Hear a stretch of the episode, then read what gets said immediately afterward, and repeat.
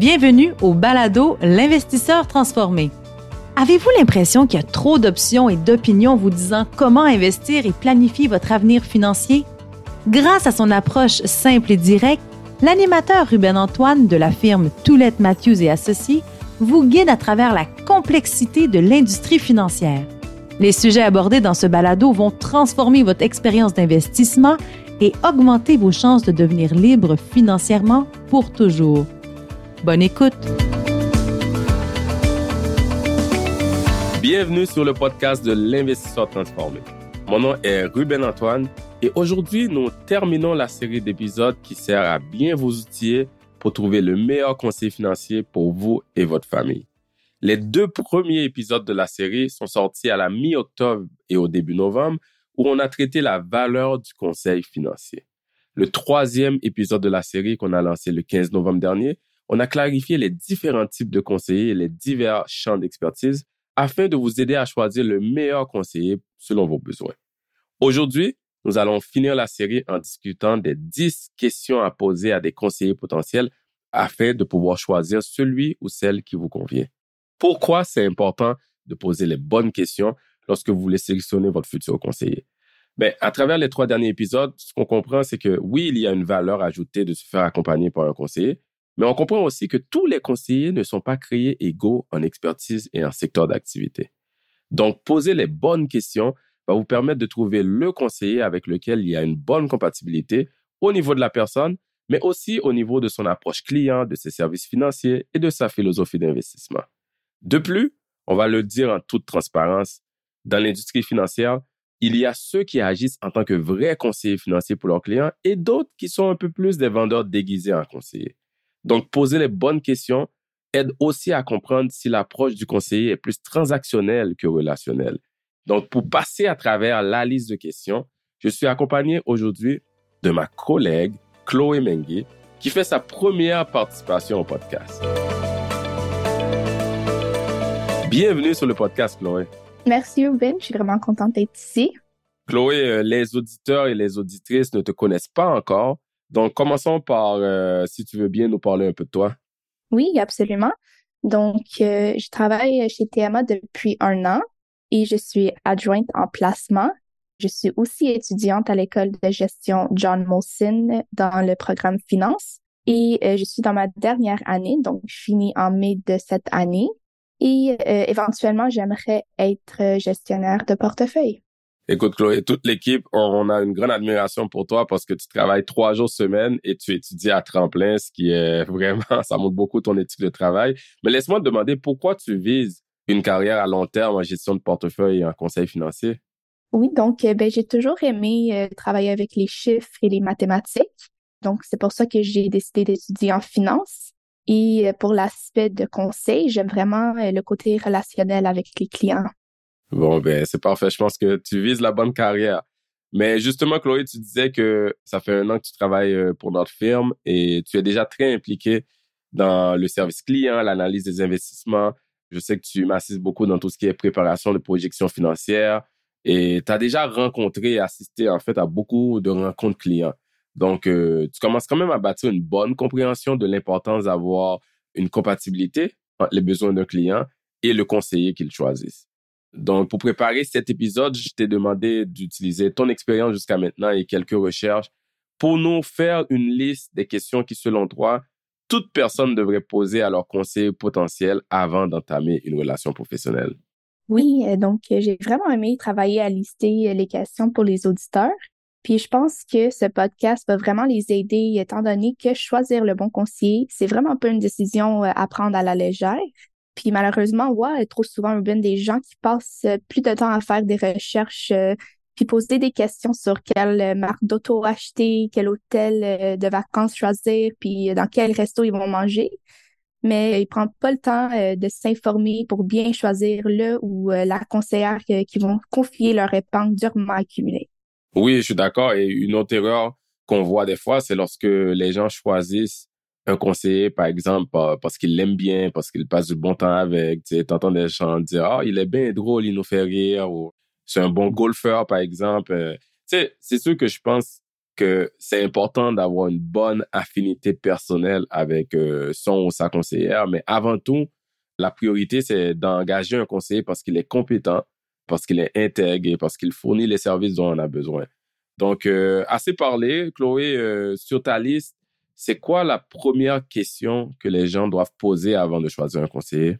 Donc, la première question à poser à un conseiller potentiel, c'est quelle étude avez-vous fait et quelles sont vos qualifications et certifications professionnelles? Oui, euh, je vous renvoie justement les auditeurs et auditrices là-dessus d'aller écouter l'épisode précédent où nous avons expliqué que les conseillers n'ont pas tous les mêmes certifications et qualifications. Donc, c'est important de le savoir. Mais premièrement, on va parler du fait que le conseil financier au Canada et au Québec, c'est une activité réglementée. Donc, euh, il faut vérifier si le conseiller a la bonne licence, le bon permis qui détermine s'il a l'autorisation de vous conseiller et sur quel champ d'activité il peut intervenir. Par exemple, moi, personnellement, je n'ai pas la licence de courtage hypothécaire, donc je ne peux pas proposer des produits d'hypothèque à mes clients. Donc oui, Chloé a raison, posez la question et prenez en note le type de permis que le conseiller détient, parce que ça, ça va vous permettre après d'aller voir si le conseiller figure dans le registre de l'autorité des marchés financiers sur leur site web pour valider le taux. L'autre raison pour laquelle cette question-là est importante, c'est parce que sur le marché, il y a une multitude de titres professionnels, de catégories de conseillers, de divers champs d'expertise. Donc souvent, ça cause de la confusion chez les gens. Et encore une fois, j'invite les gens d'aller écouter l'épisode précédent parce qu'on a clarifié et départagé le taux. Mais ce qu'il faut savoir, c'est que dans le secteur financier, le niveau de formation exigé par certains types de conseillers, il est quand même bas. Pour certains permis et licences de pratique dans le secteur financier, aucune scolarité minimum n'est requise, même pas un diplôme d'études secondaires ou collégiales, juste une formation minimale de quelques mois suivie d'un ou de quelques examens. Donc, euh, tu as raison, Chloé, c'est important pour les gens de comprendre les qualifications des gens à qui ils vont confier leur avoir. C'est juste logique. Tu sais, puis nous, on dit, on pense qu'il faut viser des permis ou des titres qui exigent un diplôme universitaire, des années d'expérience, comme par exemple, il y a les titres de gestionnaire de portefeuille, de planificateur financier. Des fois, les gens ont des CFA, des CPA. Des fois, les gens sont allés dans un parcours plus universitaire, donc ils sont allés chercher une maîtrise en fiscalité, en finance. Donc, viser des titres qui ont une scolarité, qui exigent en fait une scolarité plus élevée. Je suis d'accord, Ruben, mais certains vont dire qu'avoir une formation plus avancée et plusieurs titres ne veut rien dire. Qu'est-ce que tu répondrais à ça? C'est un bon point, Chloé. C'est vrai que ça garantit rien. Il n'y a rien de 100% sûr dans la vie.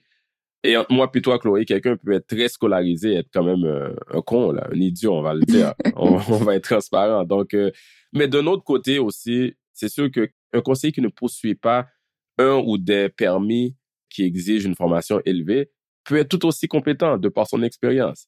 Il y a des conseillers qui ont appris sur le tas et sont de bons communicateurs, ils sont très efficaces, par exemple, à coordonner avec d'autres professionnels dans les champs d'expertise qui dépassent leurs compétences. Donc, je ne suis pas en train de dire qu'il faut nécessairement ignorer tous les conseillers qui ont des permis à exigence de formation moins élevés. Et c'est vrai aussi que tous les grands titres professionnels, les grands diplômes qu'on met sur les murs, ça ne veut rien dire si le conseiller à la fin ne vous rappelle pas, n'est pas professionnel ou n'est pas honnête. Donc oui, je suis d'accord, on s'entend que le service client rapide et intentionné et l'intégrité, ça passe avant tout les beaux titres et les diplômes. Mais quand on cherche un conseiller, on est en mode filtre. Il faut qu'on se base sur les informations que l'on a et un conseiller qui se forme, qui va chercher des connaissances poussées, qu'importe les difficultés que ça prend pour obtenir certains types professionnels, selon moi, ça permet quand même d'illustrer que ce conseiller-là a un engagement à investir en lui-même, a un engagement à continuer à apprendre continuellement pour mieux servir les clients. Donc, euh, je pense que c'est quand même un bon point de regarder ça. Je pense quand même d'un autre côté qu'il faut faire attention parce que même si je dis que viser des conseillers portant des titres et des exigences de formation plus élevées, c'est bien, il faut aussi faire attention de ne pas juste se fier au titre. Parce que, par exemple, euh, Chloé, il y a plusieurs banques et compagnies d'assurance qui encouragent leurs employés à faire le titre de planificateur financier, par exemple, mais ils veulent qu'ils le fassent pour l'utiliser comme un gage de crédibilité pour faire le marketing. Parce que même quand ces gens-là ont le titre de planificateur financier, souvent ces conseillers-là vont quand même possiblement être juste des vendeurs qui veulent vendre des produits bancaires et assurances et d'assurance de leur employeur. Donc, dans cette situation-là, on va voir plusieurs fois, là, ils vont pas nécessairement offrir un service complet holistique de planification financière. Ils vont pas nécessairement passer des heures avec le client à préparer des projections de retraite ou une planification successorale approfondie. Tu sais, des fois, ils font une petite projection de retraite rapide juste pour après vendre des fonds. Donc, euh, oui, le titre de planificateur financier est un très bon titre professionnel, par exemple, mais pour revenir au point, il faut aussi regarder pour quelle institution le conseiller travaille, quelle est son approche de service, comment il est rémunéré et lui poser toutes les autres questions qu'on va couvrir aujourd'hui avec toi, euh, Chloé. Parfait, Ruben. Donc, on va passer à la deuxième question qui est Avez-vous ou votre firme fait l'objet d'une enquête ou d'une sanction auprès d'un organisme de réglementation? Ah, c'est une très bonne question, ça, Chloé, parce que comme j'ai dit tout à l'heure, on est en mode field. Donc, euh, ces questions-là permettent tout de suite de décider si on veut continuer la conversation ou non avec euh, le ou la conseillère. Et par rapport à faire l'objet d'une enquête ou d'une sanction, avant même de faire des recherches approfondies, je suggère aux gens de commencer par une simple recherche Google. Juste en tapant le nom du conseiller ou de la conseillère sur Google ou de sa firme, ça peut révéler beaucoup de choses. Et puis, il faut prendre le temps de descendre un peu plus bas dans les résultats parce que des fois, les deux, trois premiers résultats ne révèlent pas grand-chose. Mais oui, ça, c'est déjà un bon début. Mais il est aussi important d'aller un peu plus loin et de vérifier si le ou la conseillère ont des antécédents disciplinaires.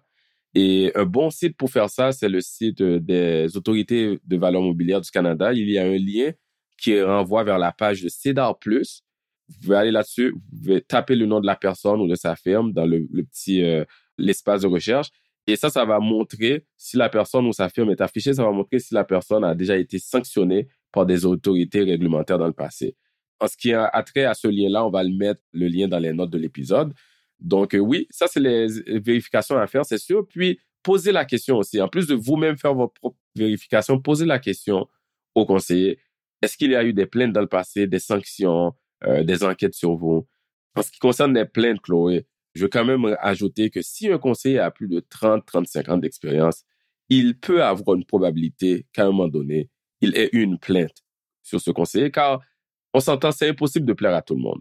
Mais si c'est le cas, demandez au conseiller de quoi il s'agissait. Est-ce que c'est résolu? Juste pour savoir comment il répond ou est-ce que tout d'un coup, il se sent mal à l'aise de répondre à ces questions-là. Puis ça, ça vous permet d'avoir plusieurs informations pour bâtir votre propre opinion sur euh, le conseiller, sur la raison de la plainte s'il y en a une. Et informez-vous, informez-vous s'il y a une plainte. Est-ce que cette plainte-là était due à une situation grave comme une fraude, un agissement illégal ou un manque d'intégrité? Parce que si c'est le cas, là, il y a de quoi s'inquiéter. Absolument. Puis je trouve que euh, c'est un point très important. Donc, euh, une fois que l'on sait qu'on est devant la bonne personne en termes d'accréditation et d'expérience et euh, même d'intégrité, la troisième question à demander est quel service vous offrez? Oui, et je dirais même qu'avant même de poser cette question-là, Chloé, au conseiller, j'invite les gens à se poser eux-mêmes certaines questions pour vraiment comprendre quel service eux, ils ont besoin. Donc, avant de demander quel service vous offrez, qu'est-ce que moi, je cherche? Donc, est-ce que j'ai besoin de quelqu'un qui va m'accompagner dans mon budget afin que je puisse comprendre comment mieux épargner. Est-ce que j'ai besoin d'aide pour planifier ma retraite ou bâtir le bon portefeuille d'investissement qui va m'y amener? Est-ce que mes besoins sont plus d'ordre fiscal? Est-ce que c'est plus au niveau des assurances pour protéger mon capital? Donc, c'est important de bien comprendre nos propres besoins afin qu'on puisse aussi comprendre ce que la firme, elle offre et s'il y a une bonne adéquation. Par exemple, il y a certaines firmes qui n'offrent juste un service de gestion de placement. Donc, si on est un client, puis nous, on a besoin des services au-delà des investissements, par exemple, on a besoin d'une planification de retraite, ben avec cette firme-là, il y aura un manquement. D'un autre côté, par exemple, nous, notre firme, on offre oui la gestion de placement, mais on offre aussi la planification de retraite, des services fiscaux, planification successorale. Donc, pour bien servir les clients dans tous ces aspects de leur vie financière, on se doit de leur poser beaucoup, beaucoup de questions sur eux, sur leur vie personnelle, sur leurs valeurs, sur leurs objectifs à court et à long terme. Donc, si un client ne cherche que quelqu'un pour gérer ces investissements-là et il vient nous voir, il va peut-être nous trouver un peu intrusif parce qu'il va trouver qu'on demande trop de questions, qu'on veut trop savoir des choses de sa vie financière et personnelle. Et c'est là qu'il n'y aura peut-être pas un bon fit. Donc, euh, en gros, oui, posez la question au conseiller et à sa firme, quel service vous offrez, mais posez-vous la question, qu'est-ce que vous cherchez? Afin de vous assurer qu'il y a une bonne adéquation entre vos besoins et les services fournis par la firme. Oui, puis euh, juste une autre, euh, un autre point, c'est euh, en posant la question quel service vous offrez, il y a plusieurs firmes de conseil qui vont dire qu'elles fournissent tous les services, mais dans la réalité, l'exécution n'est juste pas là. C'est vrai, ça, ouais. Donc, en plus de poser la question sur quels services sont offerts, La question euh, peut être reposée sur la forme de pouvez-vous me montrer un exemple de comment vous fournissez euh, tel ou tel service? Puis je donne un exemple. Nous, euh, Ruben, à la place de juste dire à un client potentiel, nous fournissons un service de planification de retraite, on va lui bâtir une prévision de retraite de base dès le début, durant les rencontres initiales, même avant que la personne devienne cliente. Oui, c'est un bon point, ça, Chloé, parce que souvent, même quand on va sur le site web des firmes, il y a toute la liste de services, puis tout est listé. On dit que tout le monde fait tout. Puis ce que tu viens de mentionner, c'est vrai, c'est une de nos pratiques de le montrer pendant euh, les processus de discussion avant de signer pour devenir client, parce que ça permet à la personne de vraiment voir de quoi il s'agit. Hein. C'est bien beau de dire les mots planification de retraite, mais c'est quoi exactement? Un autre exemple, à la place de juste dire, par exemple, nous, on fait, on gère des placements, ben, on montre au client potentiel exactement comment son portefeuille sera investi, comment il sera rebalancé quand il y a des mouvements dans le marché. Et on montre même une simulation de son propre portefeuille s'il était investi durant les sept marchés baissiers depuis les années 70. Tout à fait. En parlant de portefeuille de placement, on va aller à la quatrième question. Puis c'est quelle est votre philosophie d'investissement? Oui, euh, très bonne question, euh, cette quatrième question-là. Puis, il faut, quand vous posez la question au conseiller potentiel, que celui-là puisse articuler sa philosophie d'investissement. Ce que je dire par là, c'est que si le conseiller, quand il vous répond à la question, il se met à parler de tel ou tel produit d'investissement, tel ou tel fonds de placement, c'est peut-être plus un pitch de vente qu'une philosophie éprouvée d'investissement. Puis, euh, une fois qu'un conseiller explique son approche de placement, ça vous donne aussi l'opportunité de voir si elle résonne avec vous, si la philosophie d'investissement vous interpelle. Parce qu'il faut qu'il y ait une compatibilité aussi entre l'approche de placement et les attentes du client. Parce qu'on va se dire, si quelqu'un veut juste faire du day trading, par exemple, si on prend notre canot, day trading, spéculation à court terme, si ses attentes, c'est qu'on puisse prédire les mouvements du marché ou les cycles économiques, ou si ses attentes aux clients, c'est qu'on puisse sélectionner des fonds actifs, des hedge funds, ben, nous, ça, ce n'est pas notre philosophie d'investissement. Nous, notre approche de placement, elle est basée sur plusieurs études et preuves probantes sur quelle stratégie qui marche vraiment à long terme pour les clients. Et on, l'applique pour tous nos clients. Ben, c'est important pour le client de s'informer sur l'approche de placement pour voir s'il y a un bon fit, encore une fois. OK, là, bien, mettons qu'on comprend les services fournis, on comprend euh, la philosophie d'investissement. La cinquième question à demander est quels sont les coûts totaux pour avoir les services? Puis je parle pas juste des frais du conseiller, parce qu'il y a aussi des frais dans les fonds de placement utilisés, des frais d'administration ou de garde d'actifs, puis aussi il peut avoir euh, des frais de transaction. Donc, le client doit comprendre le coût total d'engager le conseiller financier. Très bon point, Chloé. Puis tout le concept des frais et des coûts, euh, ça c'est quelque chose euh, dans l'industrie. Il y a eu beaucoup d'améliorations, mais c'était pas toujours clair et transparent pour les clients. Combien ça me coûte vraiment de faire affaire avec ce conseiller-là? Et des fois, les, L'information, elle est là, mais elle est enfouie hein, dans la paperasse signée ou dans des notes euh, en bas de page ou un petit caractère. Donc, 100% d'accord avec toi, c'est mieux de poser la question. Et si le frais du conseiller lui-même est 1% du portefeuille, mais il utilise des fonds de placement qui ont eux-mêmes en fait des frais de 1,5%, mais ben, le coût total pour le client, c'est 2,5%. Il faut additionner tous les coûts d'engager le conseiller et à chaque coup aussi, il y a une partie, il faut aussi, le client se fait charger parce qu'on est au Québec, la TPS TVQ. Donc, le coût total du client, ça inclut aussi les taxes qu'il paye. Donc, c'est important de le savoir en avance. Et idéalement, c'est mieux de faire affaire avec un conseiller qui utilise des véhicules de placement à très bas frais parce que c'est bénéfique pour le client. Absolument. Mais parlons euh, du frais du conseiller seulement. Donc, euh, la sixième question, ça serait comment vous, le conseiller, êtes-vous rémunéré?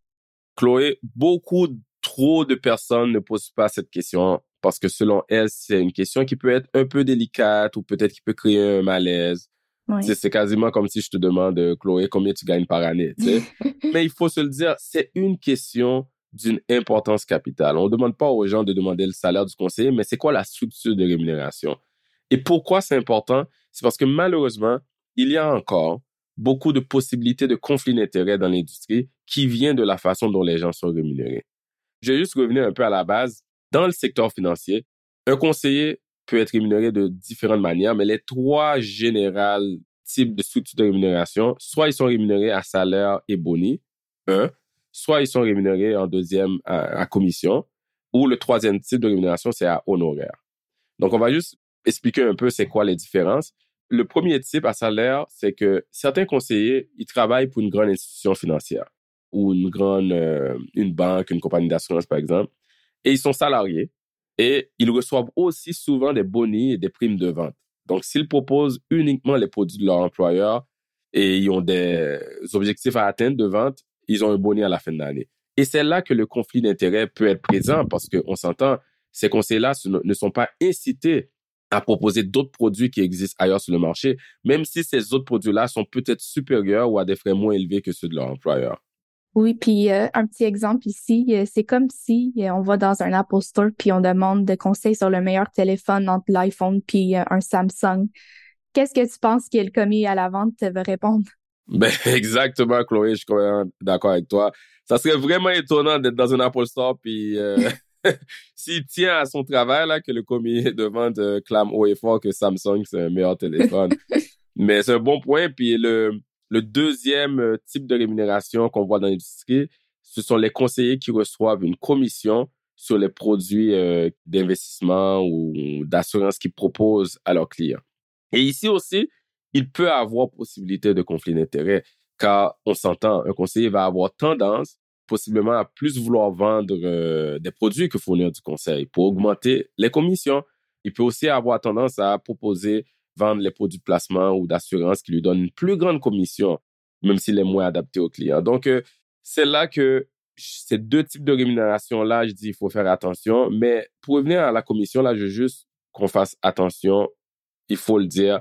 Ça ne veut pas dire que c'est nécessairement mauvais. Hein. Parce que, par exemple, à un moment donné dans notre vie, il faut acheter des assurances. Il faut le faire pour protéger notre patrimoine financier. Il faut le faire si on a des dépendants comme des enfants. Dans le secteur financier, les assurances, c'est un type de produit qui vient avec une commission à payer à la personne qui le propose. Donc, ça va toujours se faire si on prend des assurances, la personne qui le propose va recevoir une commission. C'est juste que il n'y a rien de mal à ça, mais il faut quand même faire attention. Il faut juste s'informer, comprendre. Malheureusement, là, euh, Chloé, euh, il y avait une pratique dans l'industrie où euh, plusieurs grandes compagnies d'assurance, par exemple, offraient un grand voyage luxueux, tout compris à leurs meilleurs vendeurs de produits d'assurance. Donc, c'est des pratiques comme ça qui, des fois, nous amènent à se demander, est-ce que les gens, la personne qui me propose une assurance, est-ce qu'elle essaie de me proposer trop d'assurance par rapport à ma situation juste pour atteindre des quotas de vente fixés par la compagnie pour pouvoir bénéficier d'un voyage ou d'autres récompenses? Donc, c'est là qu'il faut faire attention, mais c'est important que je le dise encore une fois, recevoir une commission n'est pas mal en soi. Il y a des super bons produits qui pourraient vous convenir. C'est juste une question de poser les questions, de comprendre c'est quoi ta structure de rémunération, qui qui paye ta commission, et ça permet au client de ramasser toutes les informations de façon transparente et de lui-même ou elle-même, le client ou la cliente, évaluer s'il y a une possibilité de conflit d'intérêt. OK, mais là, j'ai une question. OK. Si une personne veut éviter un conseiller où la possibilité de conflit d'intérêt existe, qu'est-ce qu'il doit faire? Très bonne question, Chloé. Puis ça, ça revient, je disais plutôt qu'il y a trois modes de rémunération. On a parlé de salaire plus boni, on a parlé de commission. Le troisième mode, c'est quand les conseillers sont payés à honoraire. Et ce mode-là vient limiter beaucoup plus les conflits d'intérêts possibles. Par exemple, nous, on charge nos clients un pourcentage du portefeuille. Ce que ça fait, c'est que la seule personne qui nous paye, c'est le client. On charge un pourcentage de son portefeuille et ça vient aligner les intérêts à la place de créer un conflit d'intérêts. Parce qu'on s'entend là, si le marché baisse de 20%, donc le portefeuille du client baisse de 20%, ben les revenus du conseiller ou de sa firme baissent aussi de 20%. Donc ça, ça veut dire que le conseiller maintenant, il a un intérêt à ce que les placements performent à long terme et que le portefeuille du client grossisse à long terme, ce qui va bénéficier le client, mais ça bénéficie aussi la firme et c'est là que les intérêts deviennent alignés. L'autre modèle de rémunération honoraire qui limite les conflits d'intérêts, c'est les honoraires sur base horaire.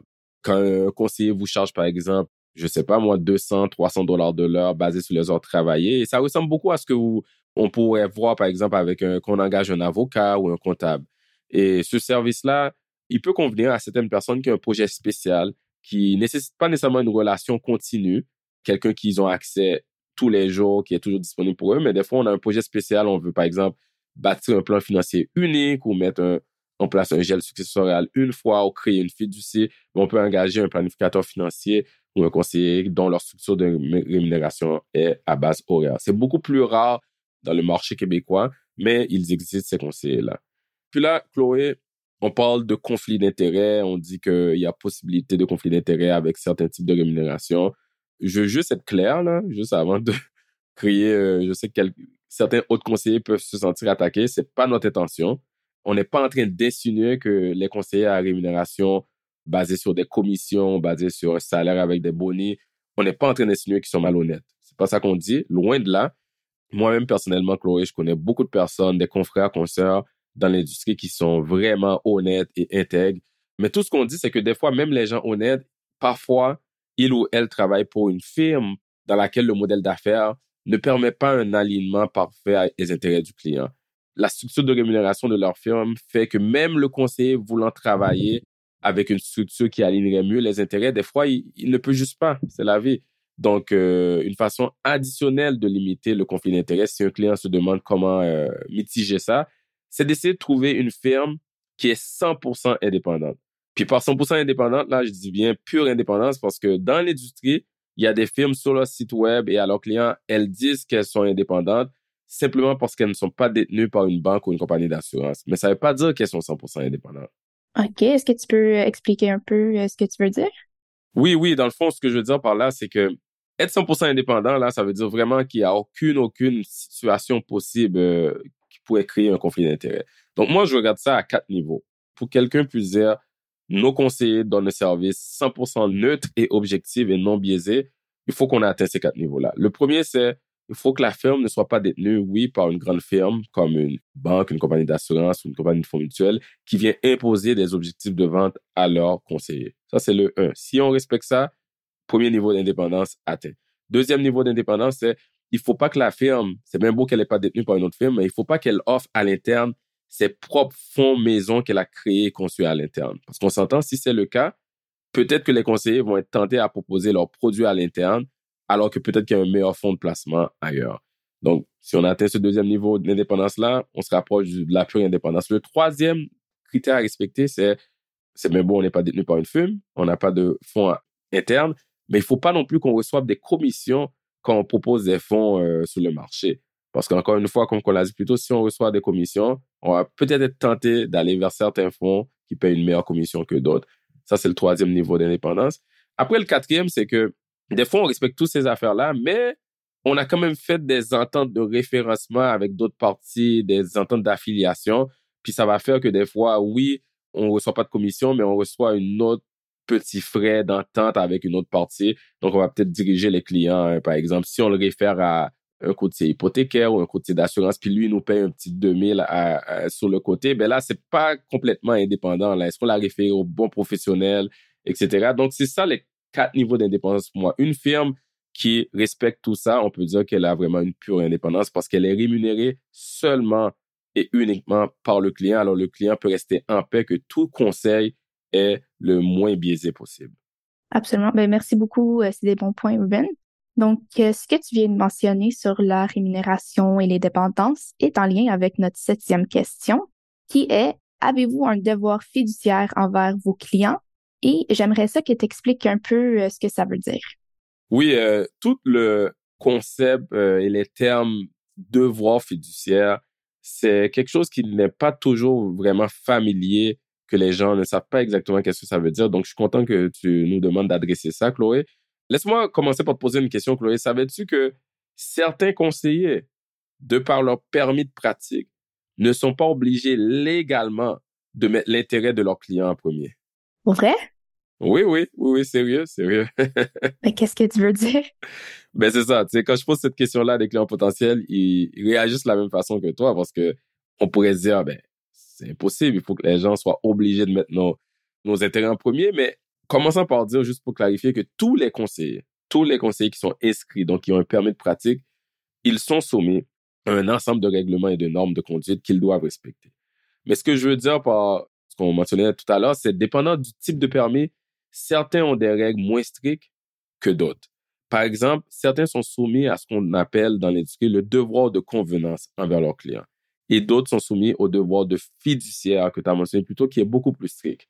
Le devoir de convenance, ça veut dire que ces conseillers-là ont le droit de proposer un produit d'investissement, sont obligés de proposer un produit d'investissement qui convient au client, mais le produit, il n'est pas obligé d'être dans le meilleur intérêt du client. Par exemple, un fonds de placement pour être convenable. On, parle avec le client, on regarde sa situation, son profil, on trouve un fonds de placement qui lui convient. Mais si un, un, autre produit ailleurs qui est très similaire mais qui coûte moins cher, ben on n'est pas obligé de proposer celui qui coûte moins cher. Puis c'est là que le devoir de convenance est beaucoup moins strict parce qu'en autant que ça respecte le fait que ça convient au client, c'est correct. Les conseillers qui, eux, ont le permis qui est soumis au devoir fiduciaire, eux, c'est le contraire. Ils sont légalement obligés de toujours agir dans le meilleur intérêt du client. Ça, ça veut dire que ces conseillers financiers-là, leurs décisions de, de, conseil et de placement doivent être indépendantes et non biaisées. Et c'est pour cela que les conseillers fiduciaires, comme nous, les gestionnaires de portefeuille, par exemple, on n'est pas autorisé à recevoir des commissions, des frais cachés, et on doit toujours essayer de fournir le meilleur produit au client, basé sur tout ce qui existe sur le marché. Et ça, ça vient donc atténuer les conflits d'intérêts. Et c'est pour ça que nous, on pense que les gens devraient rechercher ou prioriser les conseillers qui sont soumis au devoir fiduciaire. Oui, mais je suis d'accord. Mais là, pourquoi tous les conseillers ne euh, sont pas soumis au devoir fiduciaire? Exact, exact. C'est une bonne question parce que si c'est meilleur pour le client, pourquoi euh, les règles font pas que tout le monde doit respecter le devoir fiduciaire? Mais ben, c'est la façon que malheureusement, euh, juste historiquement, si je peux dire à la place que le secteur financier il est structuré, le devoir fiduciaire vient avec des standards plus hauts, les exigences sont plus strictes, la réglementation sur les valeurs mobilières, ça impose aux fiduciaires un niveau élevé de formation et d'expérience dans le secteur des placements. C'est sûr que il y a certains conseillers, ça serait beaucoup plus difficile ou plus long, si je veux dire, d'aller chercher le devoir fiduciaire pour pouvoir pratiquer. Ceci étant dit, tout ce qu'on dit maintenant, Chloé, ça ne veut pas dire que les conseillers qui ne sont pas soumis au devoir fiduciaire sont automatiquement peu fiables et louches. C'est pas ça qu'on dit. Encore une fois, avertissement, il faut le dire. de nombreux conseillers non fiduciaires, ils respectent des normes d'éthique élevées, ils suivent un code de déontologie strict et ils traitent leurs clients aussi bien que les conseillers fiduciaires. Cependant, ce qu'on est juste en train de dire comme message, c'est que juridiquement, là, légalement, les investisseurs bénéficient d'une meilleure protection en travaillant avec un conseiller qui est sous le devoir fiduciaire plutôt qu'avec un conseiller qui est soumis au devoir de convenance. D'ailleurs, les régulateurs de valeurs mobilières de notre industrie, ils sont de plus en plus euh, conscients, ils font attention à ça et il y a des récentes réformes axées sur le client dans l'industrie qui sont en train de resserrer l'encadrement du devoir de convenance. Mais merci pour la clarification. Donc, on comprend beaucoup plus comment l'industrie euh, financière est structurée et les différents types de modèles d'affaires et modes de rémunération. Donc, on va passer à la huitième question et c'est est-ce que vous travaillez avec des gens comme moi? Et qui sont vos clients types? Puis moi, euh, je pense personnellement que c'est un plus que le conseiller ait l'expérience avec des clients euh, semblables à vous, avec un, profil, une situation ou même des objectifs similaires. Ah oui, oui. Euh, par exemple, Chloé, nous, on travaille beaucoup avec des entrepreneurs, des médecins, qui ont souvent une situation avec un peu de complexité financière et fiscale parce qu'ils sont incorporés. Donc, en travaillant avec beaucoup, ça nous permet de mieux servir les prochains entrepreneurs et médecins avec lesquels on va travailler. On travaille aussi avec beaucoup de gens en voie d'arriver à la retraite ou à la retraite. Donc, ça nous permet d'être bien outillés pour accompagner des gens qui ont un profil similaire dans cette transition importante de leur vie. C'est un très bon point. Absolument. Donc, la neuvième question, puis elle suit bien la précédente, est combien de clients vous servez? Et j'aimerais que tu expliques un peu pourquoi c'est une question importante. Pourquoi c'est important cette question-là? C'est parce que ça va donner une indication au client qui explore un conseiller sur la rapidité de réponse et si le niveau de service va être élevé. J'aime cette question, euh, Chloé, que tu amènes, c'est que on le voit souvent, il y a beaucoup de conseillers qui sont fiers d'annoncer comme si c'est un facteur de réussite. Écoute, moi, je sers 1500 euh, à 2000 clients. Ils clament ça haut et fort, là, parce que, tu sais, ou pas, le nombre est élevé, donc on dirait que ce conseiller-là, il réussit quelque chose. Mais entre moi et vous, là, il est humainement impossible, quand on a 2000 clients, de toutes les rappeler rapidement au téléphone, s'ils nous ont appelé, de toutes répondre euh, dans un délai raisonnable à leur email, à leur courriel, par exemple. Et il est aussi plus difficile de fournir une gamme complète de services financiers qu'on a des millions, euh, millions, un million, ça serait impossible, c'est sûr, mais qu'on a des milliers de clients, à moins d'avoir une énorme équipe. Donc, euh, c'est ça, je, je, dis tout le temps aux gens, c'est mathématique. Hein? Si un conseiller a des milliers de clients, il y a un nombre d'heures limité dans une journée, on s'entend là, certains clients vont se faire négliger. Donc, euh, moi, moi, ça m'étonne, là, juste une petite anecdote, Chloé, qui arrive quand même souvent. Des fois, on rencontre des nouveaux clients on est en train de faire la conversation et je leur demande, combien de fois par année vous parlez avec votre conseiller précédent, votre conseiller actuel?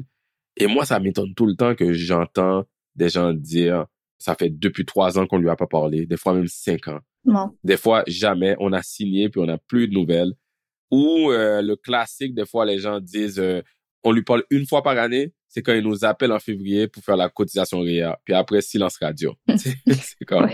Donc, on s'entend que ça, c'est soit le conseil est pas professionnel, ce qui est déjà, il faut considérer changer, mais des fois, c'est un conseiller qui a une bonne intention, qui est professionnel, mais qui a pris trop de clients et donc euh, ne peut pas fournir autant un bon niveau de service étendu et attentionné à tous ses clients. C'est simple.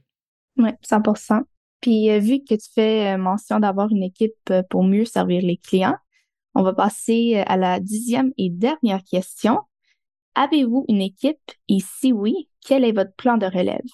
Oui, Chloé, cette question-là est pertinente parce que toujours bien de comprendre c'est quoi l'équipe, c'est qui les gens, c'est qui les visages en arrière des services. Mais ce qu'on voit des fois, c'est que des fois, il y a quelqu'un qui devient un client d'un conseiller parce qu'il y a un lien personnel ou une référence. Puis, ce client-là va se dire, oh, moi, moi, je suis un client juste à cause de monsieur ou de madame. C'est à cause de toi, puis je veux travailler avec toi. Et des fois, les gens pensent une bonne chose de juste avoir le même et l'unique conseiller avec qui ils travaillent. Mais il faut se demander qu'est-ce qui arrive si ce conseiller-là est dans l'incapacité de vous servir dû à une maladie ou un décès? Qu'est-ce qui arrive si par exemple, ce conseiller-là est en vacances prolongées, ça donne qu'il n'a pas accès à son téléphone et qu'en ce moment, vous avez besoin d'une réponse rapide à une question financière urgente? Donc, comme on disait précédemment, toujours mieux, oui, d'avoir un conseiller comme personne principale contact, mais un conseiller qui est soutenu par une équipe multidisciplinaire où tout le monde travaille ensemble pour le client. Comme ça, s'il y a un problème, un imprévu, une indisponibilité du conseiller, ben, il y a d'autres personnes qui peuvent répondre au client, qui peuvent remplacer le conseiller. Puis ça, c'est ce que j'appellerais un plan de relève à court terme. Il faut aussi se demander, par exemple, est-ce que ce conseiller-là a un plan de relève à long terme? Est-ce que la firme et l'équipe du conseiller a une pérennité à long terme? si le conseiller, par exemple, a 60 à 65 ans, est-ce qu'il a un plan de succession, par exemple? Absolument. Puis, je trouve euh, c'est intéressant que c'est euh, ces conseillers qui font des projections financières et disent à leurs clients de penser au futur. Mais si eux-mêmes n'ont pas pensé à l'avenir de leur film, je trouve ça, euh, c'est un peu préoccupant. Ouais, ouais, c'est un bon point. C'est ce qu'on appelle euh, un cordonnier mal chaussé, là. euh, tu dis au client de penser au futur, mais tu le fais pas toi-même. Ouais. C'est un bon point, Chloé, parce que, tu sais, quand tu regardes les données de l'industrie, la moyenne d'âge des conseillers euh, est dans la cinquantaine. Donc, idéalement, c'est très bien d'avoir quelqu'un d'expérience, ça c'est le plus, mais idéalement, il faut voir s'il y a une équipe multigénérationnelle. Car vous voulez une équipe, une fois que vous avez trouvé la bonne équipe et le bon conseiller, vous voulez quelqu'un et une, une équipe qui pourra vous accompagner, vous et votre famille, durant des décennies. Une firme qui a fait un engagement d'avoir une diversité de générations dans l'équipe, c'est une firme qui s'assure que les familles desservies, parents, enfants, petits-enfants, seront entre bonnes mains. Absolument. Ben, Ruben, merci beaucoup pour toutes ces perspectives et explications. Puis on a fait le tour. Déjà? Oui. OK, c'est vraiment dix bonnes questions, Chloé. Euh, merci beaucoup pour ton travail euh, à accumuler toutes ces bonnes questions-là. Je suis sûr que ça va aider beaucoup de personnes. Avant qu'on se quitte, ça serait quoi euh, ton mot de la fin? Mon mot de la fin pour les auditeurs et auditrices, c'est faites vos recherches, posez les bonnes questions. Si vous avez travaillé fort pour votre argent, alors vous voulez trouver la bonne personne à qui le confier, pour qu'il en prenne bien soin, il fasse fructifier pour vous et pour votre famille aussi. Donc, euh, toutes les questions discutées aujourd'hui seront euh, dans les notes de l'épisode, donc euh, vous pourrez les copier pour les apporter avec vous à votre prochaine rencontre avec un conseiller. Bien dit, Chloé. Et là-dessus, j'ajouterais que cet épisode-là, oui, ça s'applique à tous ceux qui cherchent un conseiller pour la première fois ou ceux qui en ont déjà un, mais qui veulent changer de conseiller. Mais ça s'applique aussi à ceux qui ne comptent pas changer de conseiller. Parce que notre conseiller actuel, on peut aussi lui poser les mêmes questions. Puis ce que ça va faire, c'est que ça va vous permettre de mieux comprendre son approche client, son modèle d'affaires, sa structure de rémunération. Vous allez sûrement apprendre quelque chose de nouveau que vous ne saviez pas et puis ça vous permettre d'évaluer si ça vous convient encore. Donc, merci encore Chloé. Chers auditeurs, auditrices, à vous aussi, je vous dis un grand merci pour votre écoute et à la prochaine. Vous venez d'écouter L'investisseur transformé, animé par Ruben Antoine. Veuillez visiter le site web tma-invest.com pour vous abonner au balado, demander une copie gratuite du livre L'investisseur transformé et pour en savoir plus sur la façon dont notre firme aide les investisseurs à atteindre leurs objectifs financiers. Merci. Les investissements et stratégies financières doivent être évalués en fonction de vos objectifs personnels. Les auditeurs doivent alors effectuer leurs propres recherches et consulter un conseiller dans le domaine avant de prendre des décisions sur leur placement et finances personnelles avec les informations fournies dans ce balado.